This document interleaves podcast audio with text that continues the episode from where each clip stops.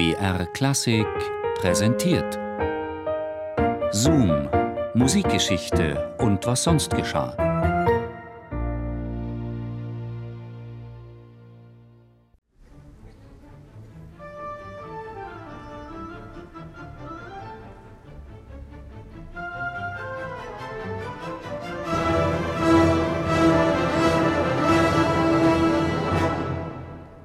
Er ist der Dämon unter den Routinierten. So schrieb 1929 Theodor W. Adorno, der sich damals als Musikkritiker sein Geld verdiente, über einen jungen Dirigenten, 30 Jahre alt. Name Jascha Horenstein. Ihm wird die Musik zum Explosivstoff. An den bestehenden Musiziernormen hat er kein Maß.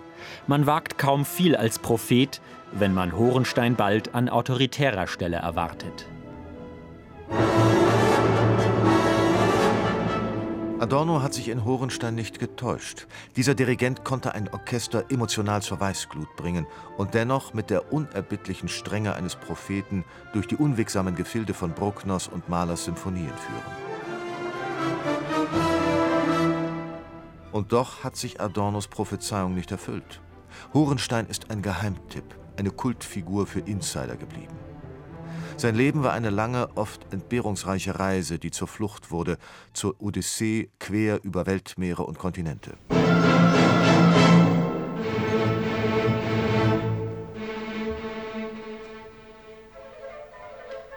Als 13.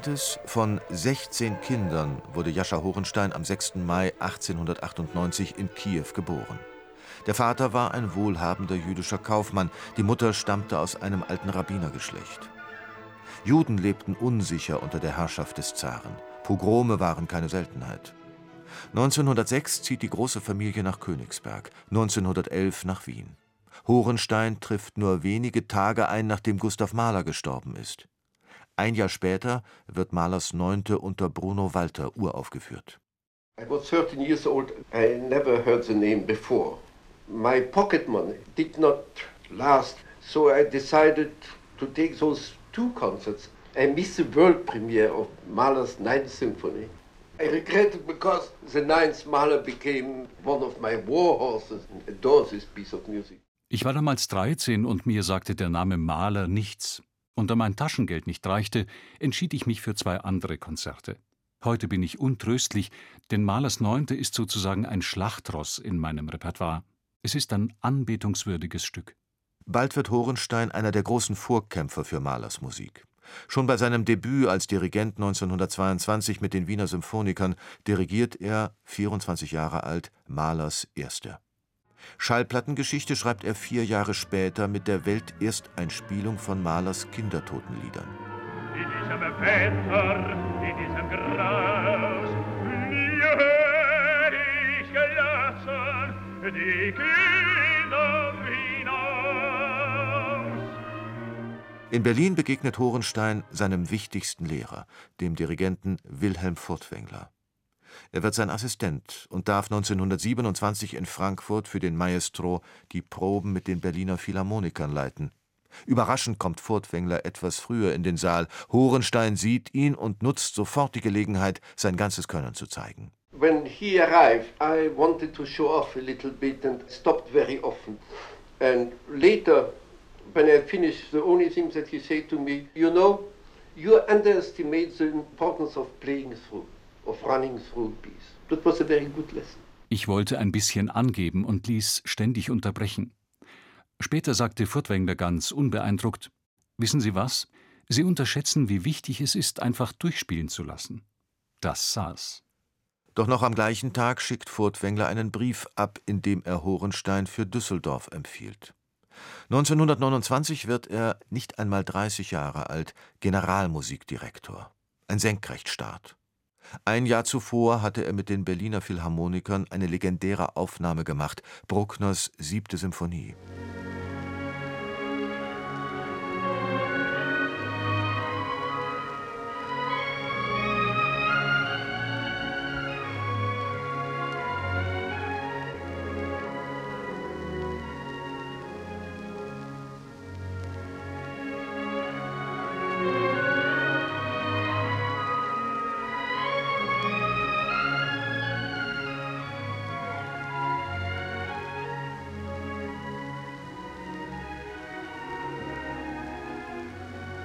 Bei aller Emotionalität überrascht die Reife, mit der hier ein 29-Jähriger eine so jenseitige Musik gestaltet.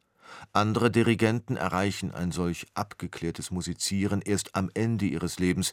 Bei Horenstein verlief die Entwicklung umgekehrt. Hier eine seiner letzten Bruckner-Einspielungen, ein Live-Mitschnitt von Bruckners Neunter. Am 2. Dezember 1970 dirigiert Horenstein, mittlerweile 72, das BBC Symphony Orchestra in London. Diese späte Bruckner-Deutung klingt völlig anders und ist mindestens ebenso faszinierend. Hochemotional, stellenweise geradezu apokalyptisch.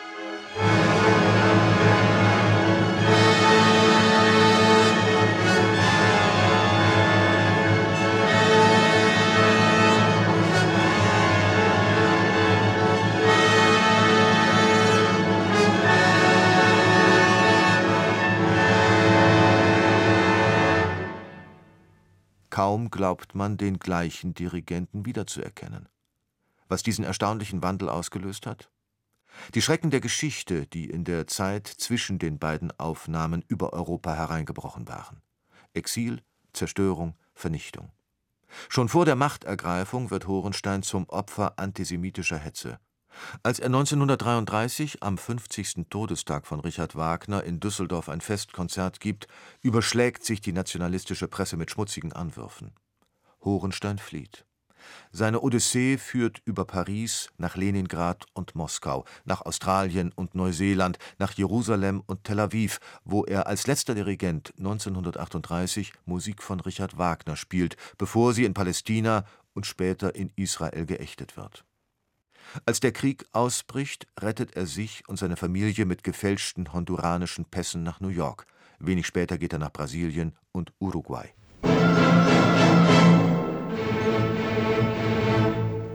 Nach dem Krieg dirigiert Horenstein zwar in Wien, Berlin und Baden-Baden, doch Deutschland ist ihm unheimlich. Es ist völlig klar, dass ich unter keinen Umständen in Deutschland leben kann, außer als Gast in einem Luxushotel.